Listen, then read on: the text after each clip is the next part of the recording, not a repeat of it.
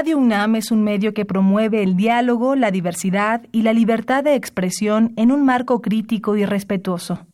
Los comentarios expresados a lo largo de su programación reflejan la opinión de quien los emite, mas no de la radiodifusora. Esto es tiempo de análisis. Esto es tiempo de análisis. Una coproducción de Radio UNAM y la Facultad de Ciencias Políticas y Sociales. Tiempo de análisis. Política. Debate. Cultura. Sociedad. Economía. Periodismo. Movimientos sociales. Opina. Debate. Discute. Analiza. Tiempo de análisis. Un espacio donde con tu voz construyes el debate. Buenas noches, esto es Tiempo de Análisis. Les saluda Elias Lozada. Es el programa radiofónico de la Facultad de Ciencias Políticas y Sociales. Estamos en Radio UNAM, en el 860 de AM y, también en internet en la página de www.radiounam.unam.mx. También nuestros teléfonos en cabina para la gente que quiera comunicarse con nosotros es 55 36 89 89 y para los que nos escuchan afuera de la Ciudad de México, Lada sin costo 01 850 52 688. Hoy tenemos, abrimos un programa polémico, un tema que abrió el año, este que sacudió a la prensa mexicana, al discurso político mexicano en este año electoral y es nada más y nada menos que el caso y la denuncia del gobernador de Chihuahua, Javier Corral, en contra de la Secretaría de Hacienda y en contra de tres personajes medulares del poder actual federal, que es el secretario o el secretario ahora mismo de Relaciones eh, Exteriores, pero en su momento de Hacienda, eh, el señor Luis Videgaray, el señalamiento directo al actual secretario de Hacienda, eh, José Antonio Anaya, y eh, José Antonio González Anaya y el, el señalamiento directo al presidente de la República, Enrique Peña Nieto, sobre mm, lo que denuncia Javier Corral, que es la detención de recursos, en este caso en específico 780 millones de pesos para, para el estado de Chihuahua que han sido retenidos por la hacienda pública.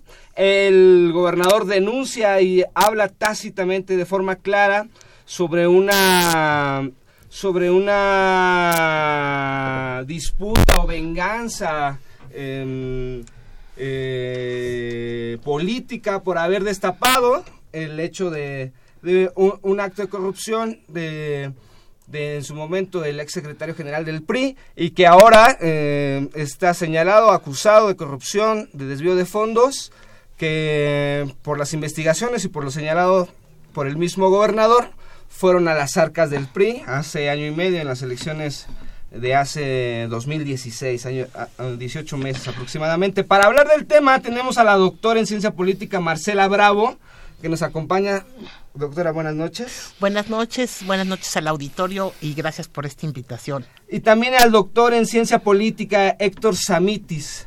Muchas gracias, Elías, muy amable. Buenas noches al auditorio. Muchas gracias por acompañarnos. Pues entremos en materia. El lunes 8 de enero iniciamos el año con esta bomba, una conferencia de prensa del gobernador de Chihuahua aquí en la Ciudad de México, todos los medios nacionales a la expectativa y una acusación muy grave y que a raíz de eso se ha desatado este, la polémica, el discurso oficial el discurso crítico de la gente que apoya o que respalda lo que dice el gobernador de Chihuahua. Recordemos que es Chihuahua hoy por hoy es gobernado por el PAN, es un gobernador este, del PAN y que las acusaciones son graves, porque al final siempre eh, eh, terminó la conferencia, recuerdo que estábamos ahí y lo dijo, el, es un, es un este, proceso abierto, público. Lo que estoy diciendo no, no son suposiciones ni ni, investigaciones parciales, es un proceso público. Entonces, doctora, si quiere empezamos con usted, con el contexto ¿Qué es lo que está señalando? Yo, yo creo que sí es muy importante eh, el, el ir al contexto, ir a la historia de este problema, porque sí es cierto, abre el año, pero es una historia que se remonta al año pasado y quizás irnos hasta el 2016, porque es este año tan difícil políticamente para este gobierno de Enrique Peña Nieto, en donde se dieron estas elecciones eh, que finalmente dieron como resultado un muy mal año electoral para priistas. Eh, eh, y eh, que se veía venir y donde eh, hubieron estos desvíos de dinero, habría que remontarse entonces atrás para entender por qué Javier Corral dice que es una venganza política. ¿A qué hay que remontarse? Pues, eh, eh, pero desde luego es un, eh, en toda esta historia, quizás la apreciación primera que tengo que decir es que ha cobrado tintes políticos. Es decir, es esta, hay que entenderlo en el contexto electoral, lo que está sucediendo, porque finalmente la investigación, la denuncia, la, consignación, porque ya hay gente consignada por el actual gobierno de Chihuahua, de Javier Corral, de eh, eh, eh, eh, estos hechos, ¿no? Que qué bueno que se denuncie, qué bueno que se investiguen, de la corrupción en el Estado en tiempos de César Duarte en ese año, pues es algo eh, muy complejo que está cobrando tintes políticos. Eh, eh, ha- habría que entender qué tanto ha- ha- han avanzado las investigaciones, las secuelas que han tenido, los avances, los frenos, para entender lo que está pasando. Eh, entender desde el triunfo de Corral, ¿no? El triunfo de Corral se da en 2016, es, es un, un- gobernador que llega como muchos gobernadores que llegaron no priistas en, en, en, en- en buena medida por los escándalos, lo embarrados que estaban los gobernadores priistas en escándalos de corrupción, ¿sí? Eh, eh, no llega como algunos gobernadores con alianzas PAN-PRD, llega solamente con el PAN y en buena medida llega, eh, no porque el voto panista haya crecido, ¿eh? Llega... El descontento. Mm, No, llega, sí, el descontento que le da muchos votos a un candidato independiente. Sí, entonces esto hace que, que Javier Corral pueda llegar, eh, eh, que no se preveía esto para nada, fue muy sorpresivo. Eh, bueno, lleva el caso, él prometió, como muchos gobernadores, es el único que lo ha cumplido a estos niveles, lleva el caso de la corrupción durante este sexenio de, de César Duarte a la PGR, ya han habido detenciones, y, eh, pero bueno, el freno es que César Duarte está prófugo. Y el freno también es parte de este escándalo, que es esto, lo que él entiende como una venganza política que habría que analizar en qué consiste y hasta qué punto se está dando. Eh, ¿En qué consisten los delitos que se han denunciado y que se están persiguiendo? En la triangulación de fondos para apoyo electoral del PRI. Y se dice que fue plan de Beltrones y lo mismo se hizo, se dice, en Tamaulipas, en Veracruz, al menos en esos estados. Es dinero que proviene eh, de dos fuentes. Del erario chihuahuense, en primer lugar, se habla de 15 millones de eh, retenciones ilegales a burócratas, se habla de 400 millones a través de contratos ficticios a, a- a empresas fantasmas. Eso por un lado, es fondos del erario chihuahuense, y fondos federales en el sentido que son fondos, ta- 250 millones, que es de lo que más se habla, de la Secretaría de Hacienda y Crédito Público, que va a parar a las arcas del PRI. Eh, y esto es de lo que más se habla, pero también hay por ahí el dato, yo lo he, lo he visto, de dinero en efectivo, 400 millones. Entonces es la danza de los millones, ¿no? Eh, y el mecanismo, el mismo que se ha descubierto, eh, eh, que son estas triangulaciones, el mismo de la gran estafa, ¿no? Que- que- involucra universidades estatales. que habría que, eh, perdón que la interrumpa doctora, que habría que señalar que qué es lo que está denunciando el gobernador Javier Corral, que es una triangulación con el aquel entonces Alejandro Gutiérrez, el secretario general del PRI, haciendo Hoy, hoy detenido. hoy, deten- hoy detenido, haciendo una triangulación de dinero, un- una partida, digamos así, de recursos de la Hacienda Pública Federal a la Hacienda Pública del Estado de Chihuahua, y que esa combinación llegó con el secretario de Finanzas del ex gobernador César Duarte, que, fue, que es el que está confesando que el que no, el que está confesando es el secretario de Educación. eh, que- el exsecretario de Educación. de educación estatal de Chihuahua y que a raíz de esas declaraciones está detenido Alejandro Gutiérrez hoy hoy hasta hoy después de meses se gira ya la orden de aprehensión en contra del gobernador César Duarte que está en Estados Unidos que parte de la crítica era por qué el gobierno federal no emite la ficha de, de detención si tiene 11 denuncias en su contra penales por delitos graves, ¿no? Y y estamos hablando de meses, y a lo- más, meses, más de un año a lo mejor, de que esto ya se estaba denunciando, denuncias palpables y que el gobierno federal, en este caso vía Secretaría de Relaciones Exteriores, que es la que tiene que emitir la orden internacional de, de- captura, no la emitía, por alguna razón, no la emitía. Entonces, bueno, a raíz de esto viene el, el disgusto de la, o así lo llama el, el- gobernador chihuahuense del, del- gobierno federal, en que pues están destapando este tipo de triangulaciones que usted bien dice, tipo estafa maestra, de que yo te envío un dinero Para X Destinado y tú lo para- llevas a Y. destinado para XY y ese XY nunca llega y se, y se triangula y en muchos casos en efectivo este, terminaron en las arcas del PRI. Eh, perdón, continúe. No, no, no, no. Este, eh, eh, los datos que, que, que- que estás dando yo los, este, también los iba a dar eh, y, y son importantes para que entienda el auditorio. Están detenidos exfuncionarios de del Estado. Está detenido Antonio eh, Terán o Tarín, exdirector de adquisiciones, Jaime Herrera, exsecretario de Hacienda, y quien está soltando la sopa es Ricardo Yáñez, exsecretario de Educación. ¿Por qué me importa señalarlo? Me importa señalarlo porque a él se le ofrece im- impunidad. Inmunidad, perdón. Inmunidad. Este, eh, eh, y entonces ahí uno empieza a, a pensar, bueno, eh, esta investigación está en curso, hay que ver hasta dónde llega, porque está, son declaraciones sobre todo de una gente a la que se le está prometiendo eh, inmunidad a cambio de, de lo que está este, lo que está diciendo. Dice haber sido presionado, desconocía los fondos, porque él habla de menos fondos, ¿eh? Son todavía supuestamente más, pero es una investigación que está en curso.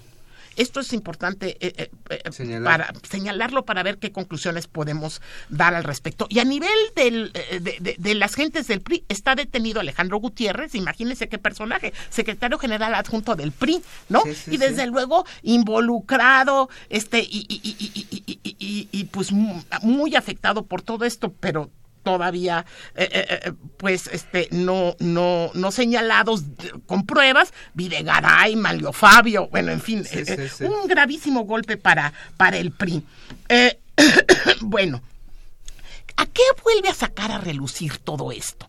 Eh, eh, fue- lo que saca a relucir son varios aspectos. Yo creo que uno primero es el dinero ilegal que entra a las campañas. Eh, eso es por un lado, ¿no? Y yo creo que por otro lado, en los procesos de adjudicación de fondos a las entidades, los, los procesos de adjudicación de Hacienda a La las entidades se adjudica. Sobre todo los, los fondos de ramos discrecionales, como, como es el ramo 23. ¿No? Que es a través de- del que llega el dinero. Yo creo este que, eh, eh, que lo primero que yo quisiera señalar, yo sé que me vas a volver a dar la palabra, es que todos, eh, eh, todas estas denuncias que están dando lugar a juicios están en curso. Tú hablas de un año, están en curso desde septiembre. En septiembre del año pasado, a principios, es cuando, cuando llega Javier Corral a la Procuraduría y lleva no sé cuántos tomos y, y pruebas. Es el único que lo ha hecho de esta manera y lo, y, y lo pone en manos de las autoridades competentes.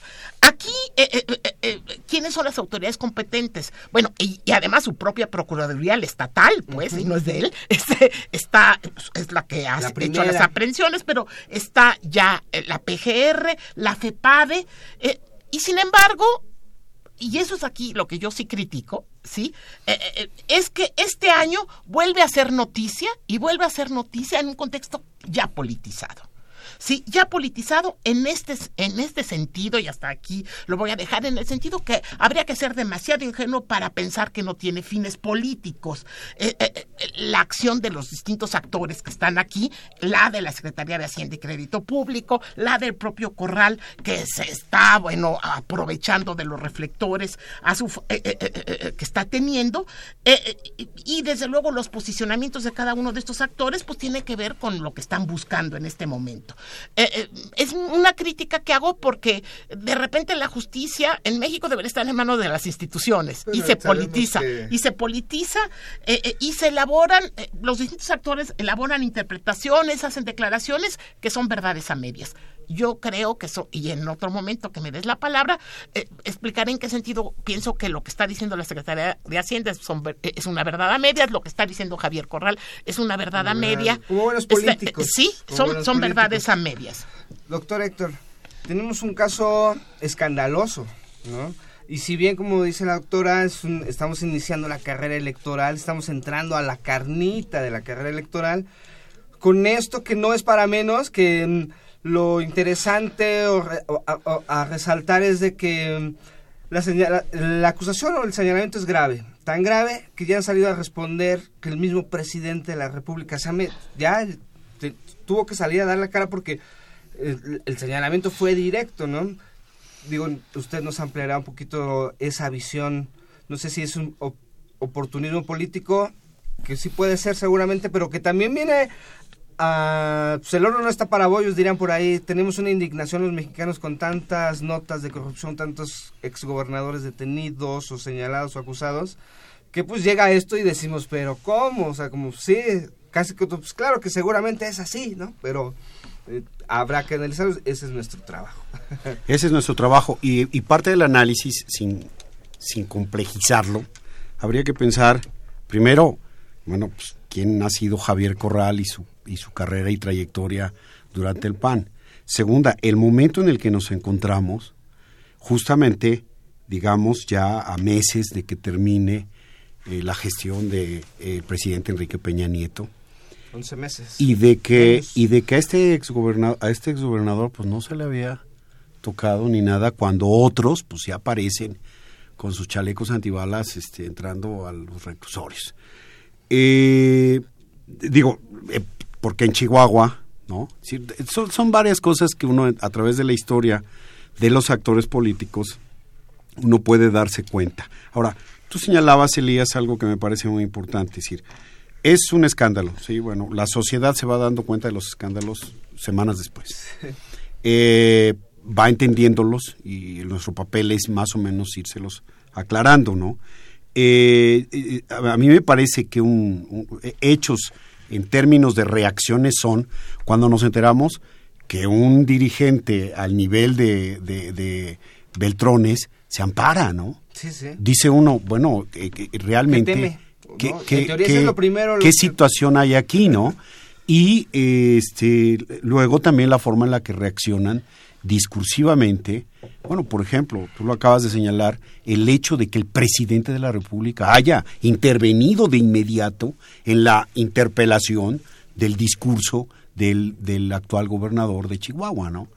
Y no solo eso, yo diría del propio candidato actual. ah, claro, él fue el, segundo. A la presidencia. Porque el primero fue el primero para que no le ayuda demasiado su coordinador de campaña Aurelio Nuño, que ese fue el primero. Para, para darnos cuenta sobre todo una cuestión, cuando en su campaña está señalando el candidato del PRI, háganme suyo, soy ciudadano, este, eh, yo no pertenezco a esta organización, ¿no? En ese momento, pues el problema lo puede llevar a que sí realmente le impacte este, en la medida en la que los hechos, como dice la doctora Marcela Bravo, eh, vayan, vayan se, vayan solucionando. Y por supuesto, yo diría, es un asunto que se ha politizado, pero qué bueno. Ojalá entre al terreno de lo jurídico como, como, como debiera y ojalá se resuelva de esa manera.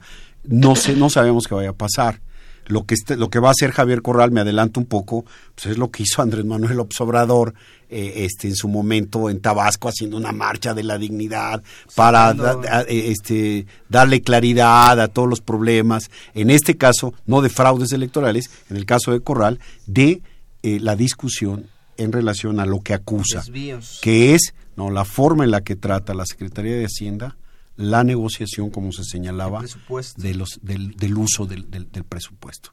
Y la otra que hay en el fondo, y con esto eh, yo concluiría esta parte de la participación, realmente yo creo que hay un interés en hacer, en, en, en, extraditar a, a César Duarte, ¿no? Aquí el cálculo sería, si en los ocho meses que faltan no se hace, es posible que no se haga, me explico.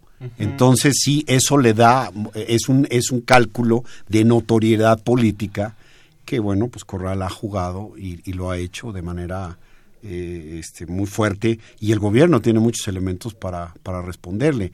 Veamos las noticias que se dan después del 8 de enero, este, en los diarios Sí, sí. sobre todas las muertes de, de, este, de Chihuahua. Sobre todos los este, asesinatos, sobre la violencia, ¿no? Entonces, eh, uno empieza a explicarse realmente qué es lo que está sucediendo. Una primera reacción en la prensa es esa, dice, ¿qué está sucediendo en Chihuahua? Ah, esto está sucediendo por el contexto de lo que ha explicado muy bien inicialmente la doctora Marcela Bravo. Así es, y usted mencionaba bien, ¿quién es Javier Corral? Vamos a hacer una primera y pequeña pausa para explicar o para adentrarnos quién es este personaje, eh, gobernador panista en Chihuahua, eh, empezó desde hace mucho en esto de la política y a resaltar que es de los pocos o el único hasta la fecha que llega y lo primero que llega a hacer es investigar a, sus antecesores y 18 o 16 meses después vemos esta denuncia, Eso no lo hemos visto ni con Fox, ni con Calderón, ni con otros gobernadores que llegan y que a lo mejor encuentran un estado en la quiebra, pero no vemos este tipo de acciones, que es lo que llama la atención. Vamos a, nuestra primera pausa. ¿Quién es Javier Corral? Y regresamos. Esto es tiempo de análisis. ¿Quién es Javier Corral? ¿Cuál ha sido su trayectoria académica? ¿Cuáles son sus orígenes? A continuación les presentamos la primera parte sobre la vida y trayectoria de Javier Corral Jurado. Javier Corral Jurado es hijo de padres y abuelos mexicanos. Nació el 2 de agosto de 1966 en El Paso, Texas, aunque vivió toda su infancia y juventud en Ciudad Juárez, Chihuahua, ciudad de donde eran sus padres Roberto Corral Sáenz y Socorro Jurado Ríos. Pasó su infancia en una colonia de Ciudad Juárez. Fue criado por su abuela ya que su padre los abandonó y su madre falleció en un trágico accidente. Él desde pequeño trabajó como bolero en la Plaza de Armas de Ciudad Juárez. Debido a la educación religiosa de su abuela, Javier Corral acudía a la iglesia del Templo de San Lorenzo en Ciudad Juárez, en donde comenzó a interesarse en temas de política y sociedad al escuchar los sermones con contenido social dirigidos por el obispo Manuel Talamás Camandari. Estudió en la Universidad de Occidente con sede en Los Mochis, Sinaloa, donde se recibió como licenciado en Derecho y Ciencias Sociales con la tesis La reforma de los medios, camino para la auténtica democratización de México. Fue catedrático de la Universidad Nacional Autónoma de México, institución que le otorgó el Premio Nacional de Derecho a la Información por el Instituto de Investigaciones Jurídicas, además de haber dado clases en la licenciatura de Ciencias de la Comunicación en nuestra facultad. Javier Corral se inició desde muy joven en los medios informativos de Ciudad Juárez. Incursionó en el periodismo a los 11 años de edad como fundador y creador de un periódico que llamó El Chisme. En esta etapa recibió en la Casa Blanca el Premio Internacional de Periodismo de manos del vicepresidente de los Estados Unidos de Norteamérica, Walter Mondale. Durante sus estudios de secundaria laboró como reportero para radio y televisión. Fue reportero y columnista político de El Fronterizo de Ciudad Juárez y del Diario de Juárez. Es fundador de la revista Semanario y a los 16 años fungió como secretario general en la Asociación Estatal de Periodistas Chihuahuenses. En 1982 se afilió al PAN participando en la campaña de Francisco Barrio Terrazas por la alcaldía de Ciudad Juárez y a la gobernatura de Chihuahua en 1986 y 1992 respectivamente.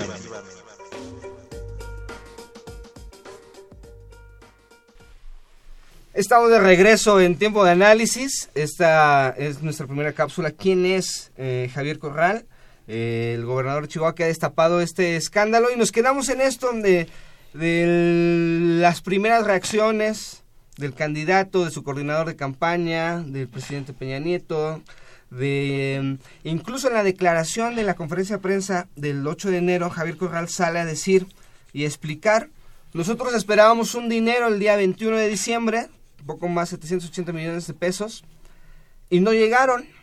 Y cuando se trata de reunirnos en vivo, que era el secretario de Hacienda de, de Chihuahua, el gobernador de Chihuahua, con el secretario de Hacienda, eh, José Antonio González González. Anaya, con, con este, dos subsecretarios, empieza la plática y lo cuenta Javier Corral. Dice, le preguntamos, oye, Pepe Toño, este, esto no tiene otra agenda, otro tinte político, otra agenda. O sea, y en lugar de negarlo rotundamente, le dice, palabras del gobernador, le dice, no, es, puede ser, pero eso lo vamos a tener que tocar, por eso es que no te ha caído. O sea, eso lo tenemos que tocar.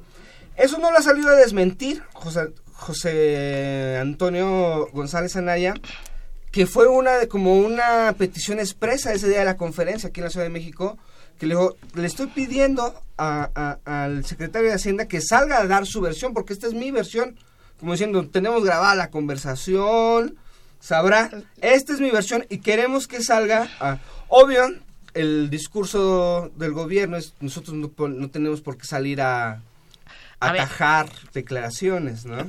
Yo no estoy tan de acuerdo. A ver, yo no desestimo para nada las denuncias de corrupción, son gravísimas y qué bueno que Javier Corral está haciendo lo que hace. Ahora, lo que, eh, eh, lo que pongo más en tela de juicio es, es- es este escándalo en torno al dinero, a, a que es una represalia política el que no se le haya depositado el, eh, los fondos que a los que él está aludiendo, que sí en efecto no se les han depositado. Eh, creo que, que, eh, eh, que es que, eh, que- lo, bueno lo desestimo por esto por todo actor político opera con racionalidad podría el gobierno federal actuar de una forma tan burda, ¿lo harías? ¿Actuarías de esta forma tan burda? Le retengo y todo el mundo lo va a saber, sabiendo cómo es Javier Corral. A mí me parece muy, muy eh, poco creíble que, eh, que haya tenido esta, eh, eh, esta intención el no depósito. Sería el no depósito de los... Déjame terminar. Lo dudo porque si a ponerse la soga al cuello. El gobierno tampoco puede hacer esto. Eh, eh, ¿Por qué? A ver, un, momen- hecho. eh, un- un momentito.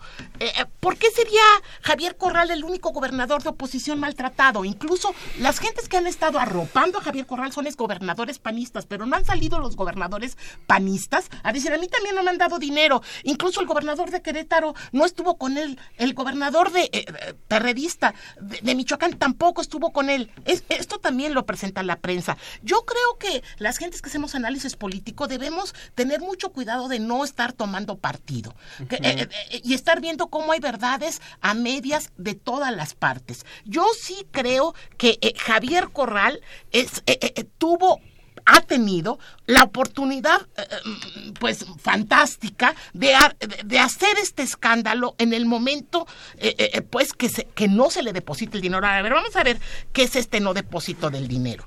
Este no, eh, porque sí es cierto que el gobierno federal se contradice cuando, res- eh, cuando le responde a Corral. Lo que no sabemos es si le dijo, para que vea que no se, eh, que, que no se puede, este, poner al, este, pues, Al ahí, tiro. este, al tiro con la gente de Hacienda. Eso lo veo muy poco creíble. Se contradice cuando, porque se siente atacado, porque está siendo atacado, y entonces no sabe responder bien. Este, pero creo que hay una explicación días después, incluso hay funcionarios que se contradicen, pero una explicación muy clara que no sé si tenga, y si es cierto también, no sé si tenga validez eh, eh, jurídica, eh, que es el decir que los fondos, primero dijeron que no habían sido entregados porque estaban sujetos a que hubiera presupuesto, que no hay presupuesto, pero luego dijeron no han sido entregados mientras no se resuelva el juicio pendiente, esto es algo serio, en contra del mal uso que tuvieron fondos similares en el gobierno eh, eh, eh, en el gobierno de Duarte que, que, que es lo que está de fondo como co- eh, eh, eh, cuando se habla de la corrupción y la triangulación de fondos. No sé qué tanto sustento legal tenga que los puedan detener porque si ya una vez se, se trianguló el dinero equivocadamente hay que esperar el juicio y no podemos nosotros mandar el dinero de esta vía. Eh, igualmente dijeron que habían dado un número de, de este de, de- cuenta que estaba equivocada pero esto era para otra partida. En fin yo creo que ¿Esa fue la son cuestiones versión? que tienen que, no, la última versión es de que está detenido mientras eh, eh, eh, eh, eh, se- eh, eh, resuelve el juicio en, eh, eh, eh, eh, que habla del mal uso que tuvieron fondos similares. Eh, yo creo que son asuntos muy serios que tampoco hay que confundir al auditorio y que creo que tienen que ser vistos con mucho cuidado por especialistas. Pero una, pero una cuestión eh, eh, eh, clarísima que se tiene uno que preguntar es si el gobierno federal actuaría de esa forma tan burda. Yo lo dudo, yo lo dudo y no, no estoy teniendo en paralelo información de otros gobernadores de oposición que estén diciendo a mí me han hecho lo mismo. Yo creo que tuvo Javier Corral una oportunidad fantástica para montarse en esta, en este reclamo, porque no es lo mismo lo de la corrupción que esto, ¿eh? Y eh, eh, hacer lo que está haciendo, que es eh, escalándolo para tener los reflectores con él. Él quiere acercarse a, Ricardo Anaya, beneficiar a Ricardo Anaya, que en esta precampaña no ha despegado como él quería despegar. Están las, están los, se está peleando el segundo lugar con, con, Peña Nieto. Eh, digo, con, mi, bueno, con mi, con Peña, lo mismo, con es lo mismo, no, fíjate que no es lo mismo, pero sí, pero sí se le está peleando. Entonces, siendo que, eh, uno se debería preguntar por qué no está despegando como está despegando, pues le está por, las, el, contexto le dio una oportunidad fantástica para armar todo esto. Tuvo su manifestación, eh, eh, eh, su concentración el domingo con 50 mil personas. Estamos contigo, no te vamos a dejar solo. Quiere hacer la marcha este, de Ciudad Juárez a la Ciudad de México. ¿Por qué no le depositan los fondos? Sí, ya no es lo mismo que. Déjame terminar.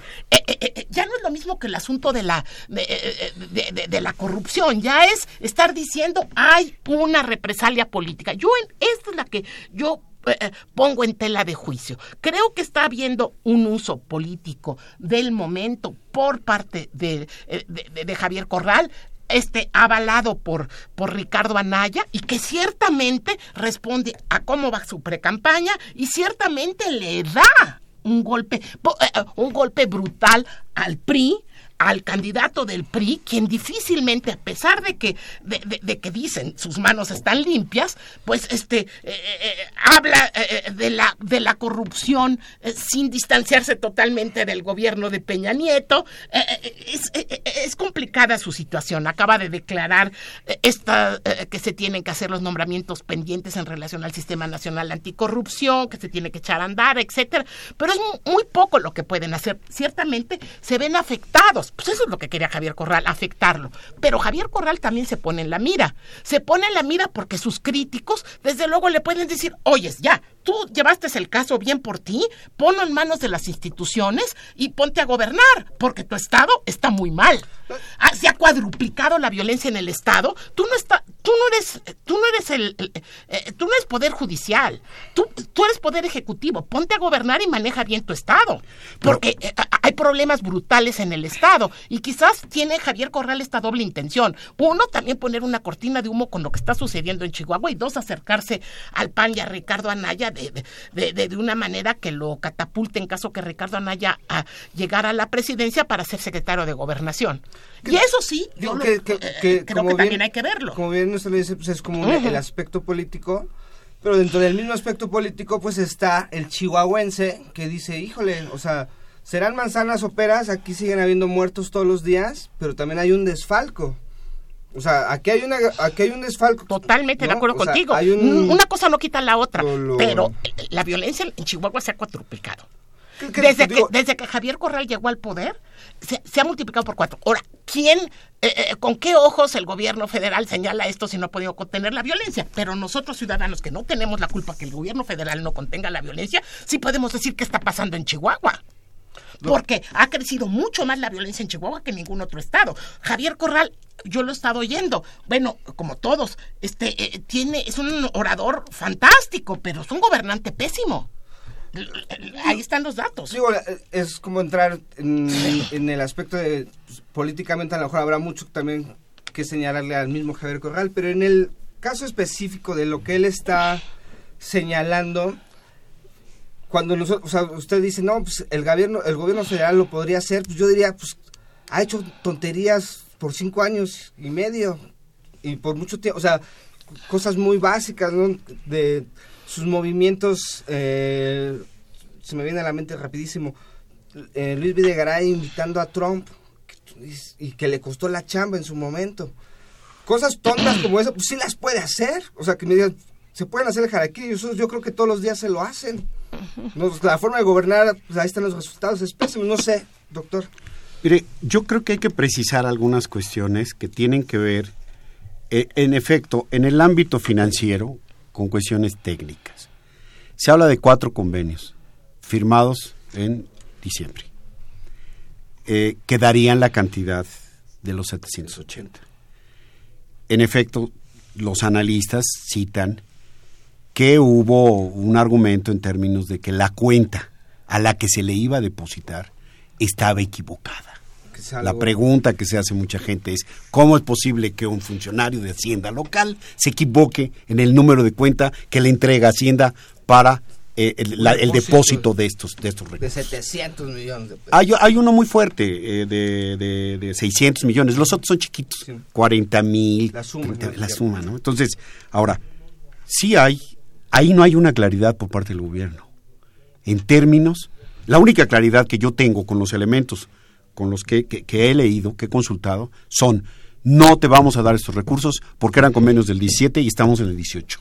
Entonces, ahí hay una eh, eh, lo que, lo que pide Corral y, los apoyos que tiene, en efecto, de cierto sector panista, porque claro, a Río Revuelto, pues ahora están las cosas, como dice la, la, doctora Bravo, en términos de que, de que el PAN no está cuestionado. Entonces, en efecto, tal vez Corral quiera vincularse más con Anaya y quiera decir, bueno, yo vamos a enarbolar y vamos a, a, este, encabezar una lucha de esta, de esta naturaleza. Ahora, también hay otra cuestión, y eso hay que precisarlo. Javier Corral interpela, pues recurre a la Suprema Corte de Justicia. Eso se señala. Entonces sí hay un paso político y hay un paso, hay, una estrategia política y una estrategia jurídica a que, donde, donde le pide al otro poder, donde le va a pedir al otro poder, quiero que intervengas y que resuelvas esto. No sabemos, en qué momento llegue, en qué términos y cuándo lo vaya a resolver eh, la, la, la, la, Corte. Pero, pero esto sí habla, pues, entonces de el, asunto que debe de verse en términos eh, ya del discurso, y estoy de acuerdo con, con, la doctora, este, hay medias verdades. ¿Por qué? Porque se ha tornado en una estrategia de carácter ya político, en medio del proceso electoral.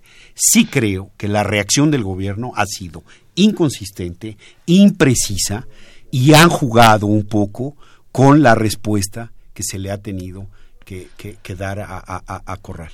Eh, ha sido muy torpe ha sido muy torpe eh, eh, y ha sido muy torpe porque porque el golpe el golpe de, de, de, de, Corral el de este año el de la eh, el de la acusación de que se le está reteniendo estos fondos por represalia política era muy fuerte y se descoordinaron todos entre los funcionarios de Hacienda dijeron cosas contradictorias es decir ha sido muy torpe y muy torpe pues como como como como muy seguido sucede la intervención del presidente, eh, eh, eh, muy torpe del equipo de campaña de MID, la respuesta a Javier Corral. Creo que yo ahorita estoy de alguna manera, yo sincero. Una pregunta, como analistas políticos o del proceso político en México, no cabe preguntarse y decir, a ver, esto lo está denunciando un gobernador, seguramente tiene un tinto, un timing político. Pero ¿a poco no así funciona México? Ha funcionado, funcionado México donde la Secretaría de Hacienda, que es la que maneja los recursos económicos, pone o, da discreción o quita discreción y, y, tiene la llave de los gobernadores, ¿no? Si tú quieres más presupuesto y eso se discute en las cámaras. Y, Solo una precisión.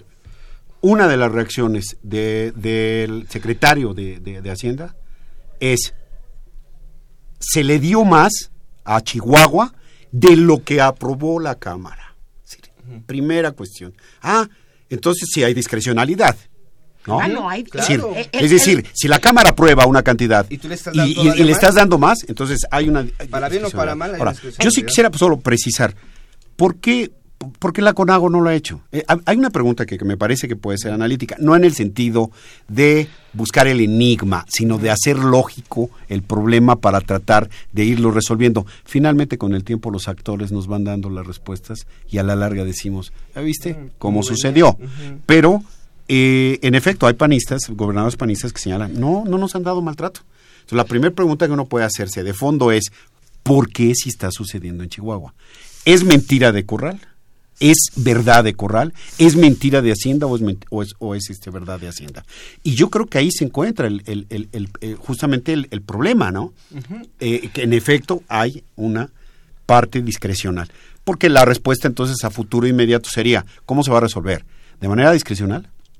O, o, responde para bajar la presión del gobierno y le dice, señor Javier Corral, ahí le van sus tres convenios eh, de, de, este que- teníamos que firmados, están, ya. pa, pa, pa, y además le queremos decir que ya hay orden de aprehensión y que vamos a extraer. Tiene dos fichas de la Interpol, este Jaques, César César, perdón, Duarte Jaques, ¿sí? César Duarte, ¿no? Entonces no es que no lo tenga, ¿eh? Lo que, lo que aquí va de paso es la profundización de esto. Y solo señalaría algo, ¿no?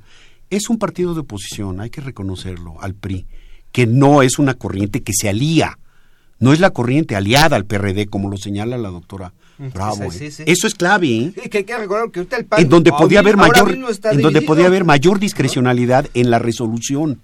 ¿Por qué lo digo? Porque en efecto, si hay discrecionalidad, y, y la hay entre los políticos, y no voy a eh, ser ingenuo, tiene que ver con que eh, este, los gobernadores entrantes no hacían las denuncias, ni perseguían, en este caso, eh, eh, eh, cuestiones de esta naturaleza que sí se han dado en otros estados de la República. Vamos a una segunda pausa rapidísimo. Se nos fue el programa demasiado Pero veloz. hemos dicho el, cosas. el día, sí, no, no, no, aquí nos encargamos siempre de, de tundir. Vamos a la segunda parte. ¿Quién es Javier Corral, este actor político este del PAN, gobernador de Chihuahua? Y regresamos, esto es tiempo de análisis. ¿Quién es Javier Corral? ¿Cuál ha sido su trayectoria académica? ¿Cuáles son sus orígenes? A continuación les presentamos la segunda parte sobre la vida y trayectoria de Javier Corral Jurado. En 1992 fue electo diputado local de la 57 legislatura del Congreso del Estado de Chihuahua, en donde presidió la Cámara local y posteriormente fue líder estatal del PAN. En 1997 fue diputado federal donde presidió la Comisión de Radio, Televisión y Cinematografía. También fue integrante de los comités de Biblioteca e Informática y de Comunicación Social. En 2004 Javier Corral ganó la candidatura del PAN a la gobernatura de Chihuahua, siendo además postulado por el Partido de la Revolución Democrática y Convergencia como parte de la coalición Todos Somos Chihuahua, pero fue derrotado en las elecciones por el candidato del PRI José Reyes Baeza Terrazas. Durante el debate sobre las reformas a la ley de radio y televisión en el Senado en marzo del 2006, Corral se destacó como uno de los principales opositores a estas reformas, enfrentándose incluso con algunos de sus propios compañeros de partido, imponiendo con otros senadores una controversia constitucional a cargo del ministro Sergio Salvador Aguirre Anguiano. En el 2007, la Suprema Corte de Justicia de la Nación declaró resuelta la acción de inconstitucionalidad contra las reformas a la Ley Federal de Radio y Televisión y confirmó la invalidez de artículos clave de la llamada Ley Televisa. Es miembro fundador de la Asociación Mexicana de Derecho a la Información, AMEDI, de la que también ha sido su tesorero presidente durante el periodo de 2006 a 2009 y actualmente parte de su consejo consultivo. Fue diputado federal de 2009 a 2012, en donde presidió la Comisión de Gobernación de dicho órgano.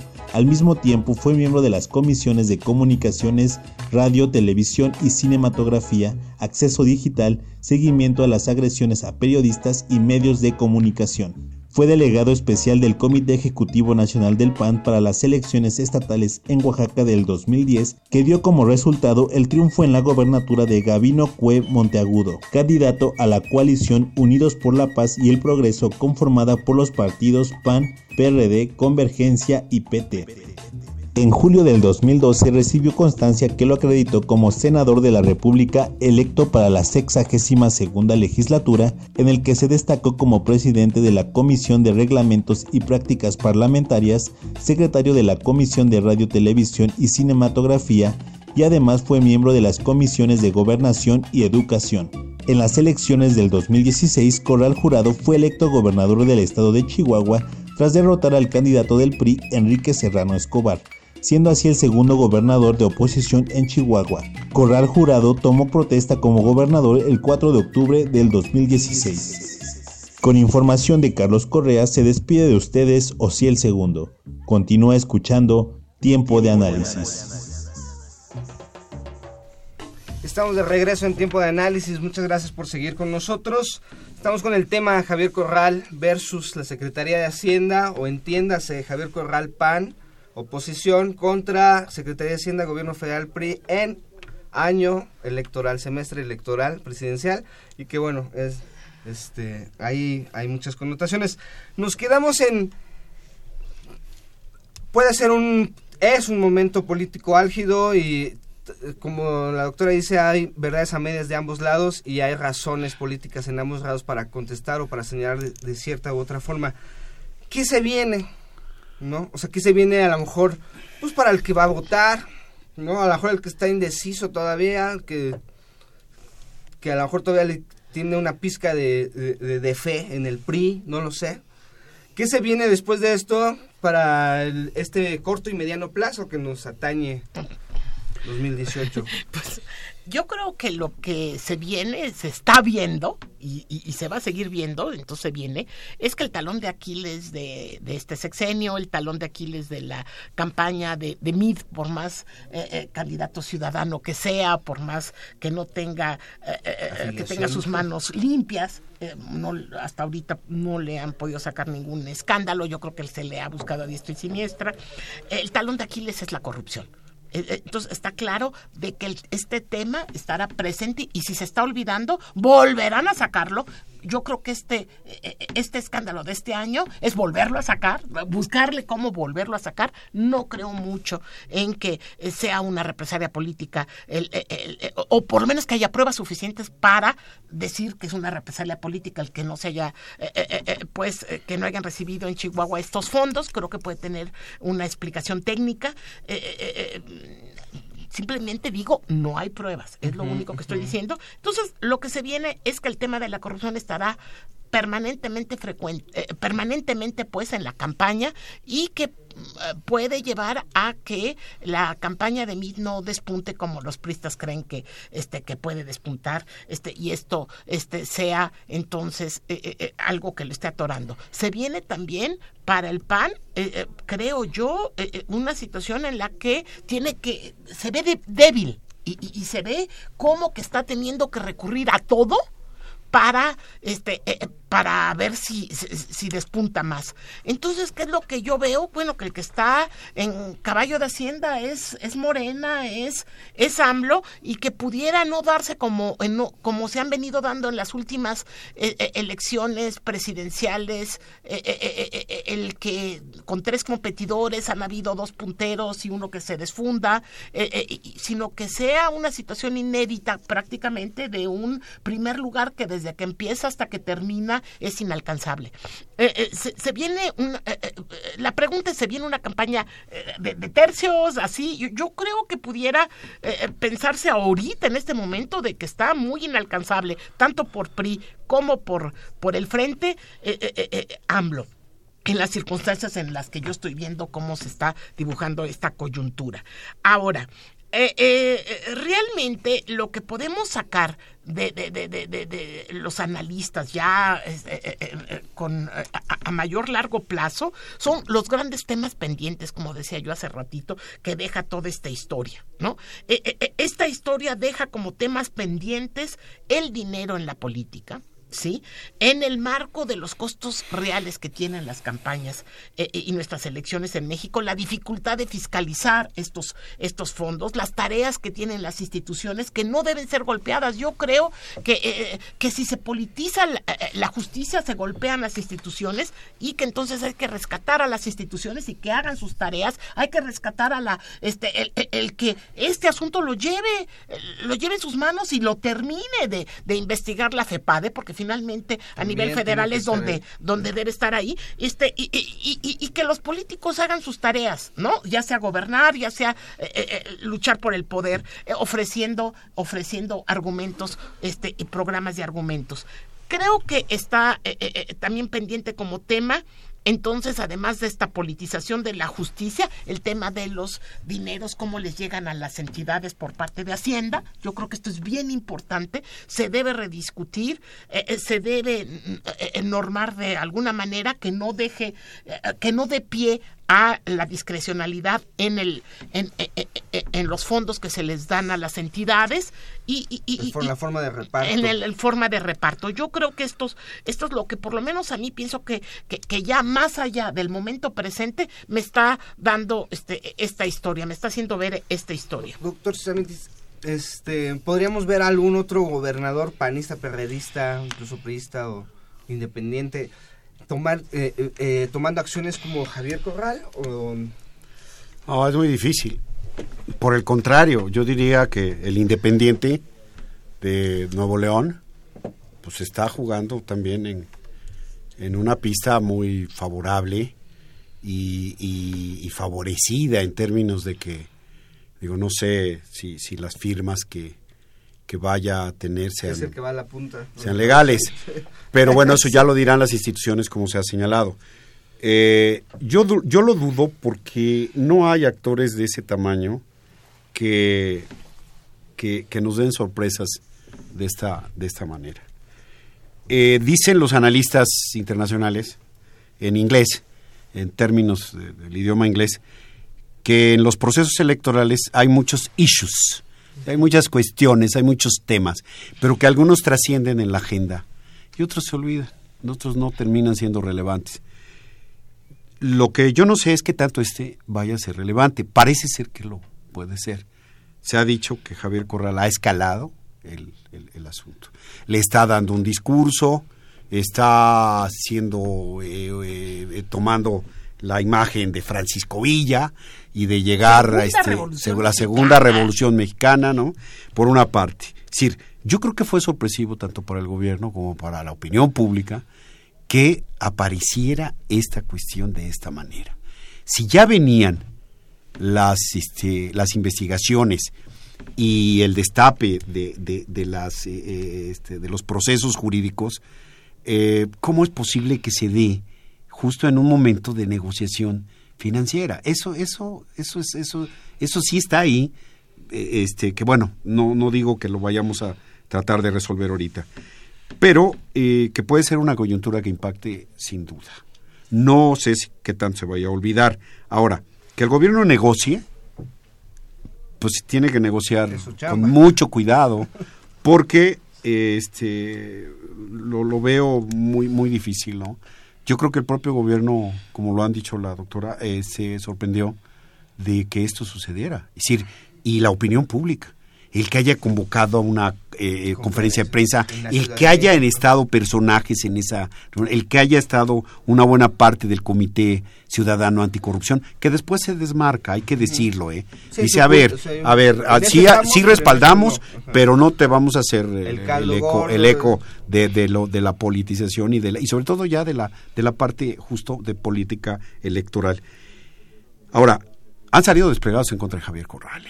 Yo creo que también podemos leer es que si no hay una negociación, él va a tener que ser muy cuidadoso para llegar hasta el final con su estrategia.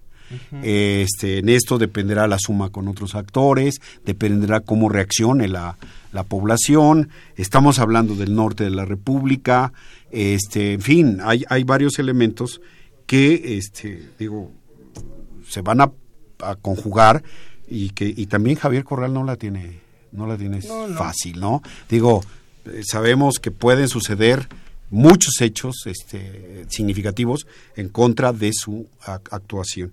Entonces, ojalá, digo, el deseo, y yo me sumo a- ello, pues es que se resuelva de- de- en un carácter jurídico, ¿no? Es decir, que, que- que llegue, pero aquí, aquí habría que ver si hay posibilidades de que se resuelva en el tiempo en el que se van a dar las elecciones. Lo que sí creo es que va a estar llegando el punto en un momento en el que ya la opinión pública va a tener mayores elementos de juicio. Se nos ha acabado el tiempo, se nos fue así, son dos minutos para las nueve. Esto ha sido tiempo de análisis, el tema de Javier Corral. Muchas gracias, doc- doctora Marcela, Muchas gracias por esta invitación y esta oportunidad. por acompañarnos. Doctor Héctor, este, muchas gracias por, No, gracias a... por, por acompañarnos por el tema que está sabroso, que Ah, no, está, que está y se nos fue eh, eh, de forma muy rápida. Y muchas gracias a usted que nos escucha del otro lado de, de la radio, de su computadora, por internet o de su celular, por la aplicación. Esto es Tiempo de Análisis, programa radiofónico de la Facultad de Ciencias Políticas y Sociales. Eh, iniciamos el año calientito con temas calientitos, es año electoral. Este, veremos si eh, el PRI puede mantenerse, retener, que se ha sido desde el principio que regresó a los pinos, pues retener o tanta corrupción como lo hemos platicado, este pueden puede haber un giro para un lado, para otro. Este, será también tema de, de nuestro programa en los siguientes miércoles. Entonces, pues muchas gracias, doctora, muchas gracias, doctor. Gracias. a Gracias a usted, auditorio, que nos escucha y nos, nos escuchamos el próximo miércoles 8 de la noche. Esto es tiempo de análisis. Buenas noches. Esto fue Tiempo de Análisis. Una coproducción de Radio UNAM y la Facultad de Ciencias Políticas y Sociales. Tiempo de análisis. Política, debate, cultura, sociedad, economía, periodismo, movimientos sociales. Opina, debate, discute, analiza. Tiempo de análisis. Un espacio donde con tu voz construyes el debate.